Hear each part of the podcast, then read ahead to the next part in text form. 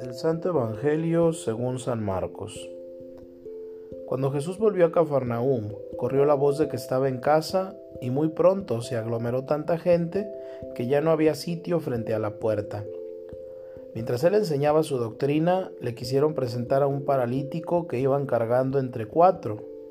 Pero como no podían acercarse a Jesús por la cantidad de gente, quitaron parte del techo encima de donde estaba Jesús y por el agujero bajaron al enfermo en una camilla.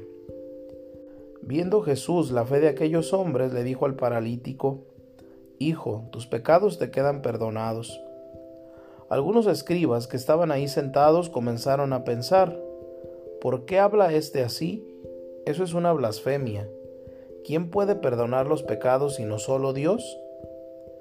Conociendo Jesús lo que estaban pensando, les dijo, ¿por qué piensan así? ¿Qué es más fácil decirle al paralítico, tus pecados te son perdonados? ¿O decirle, levántate, recoge tu camilla y vete a tu casa? Pues para que sepan que el Hijo del Hombre tiene poder en la tierra para perdonar los pecados, le dijo al paralítico, yo te lo mando, levántate, recoge tu camilla y vete a tu casa. El hombre se levantó inmediatamente, recogió su camilla y salió de allí a la vista de todos, que se quedaron atónitos y daban gloria a Dios diciendo, Nunca habíamos visto cosa igual. Palabra del Señor.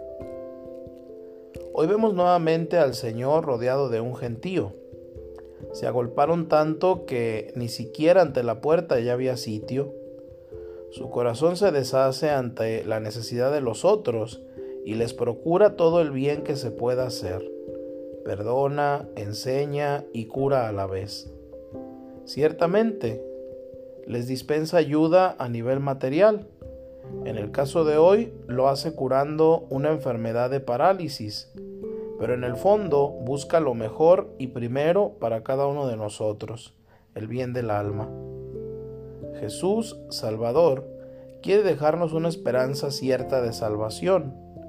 Él es capaz incluso de perdonar los pecados y de compadecerse de nuestra debilidad moral. Antes que nada dice, Hijo, tus pecados te quedan perdonados. Después lo contemplamos asociando el perdón de los pecados a un milagro extraordinario, palpable con los ojos físicos, como una especie de garantía externa, como para abrirnos los ojos de la fe. Después de declarar el perdón de los pecados del paralítico, le cura la parálisis. A ti te digo, levántate, toma tu camilla y vete a tu casa. Se levantó y al instante tomando la camilla salió a la vista de todos. Este milagro lo podemos revivir frecuentemente nosotros con la confesión. En las palabras de la absolución que pronuncia el sacerdote, yo te absuelvo en el nombre del Padre y del Hijo y del Espíritu Santo.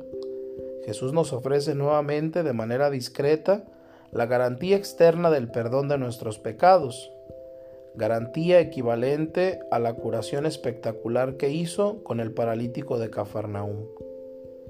Ahora comenzamos un nuevo tiempo ordinario y se nos recuerda a los creyentes la urgente necesidad que tenemos del encuentro sincero y personal con Jesucristo misericordioso.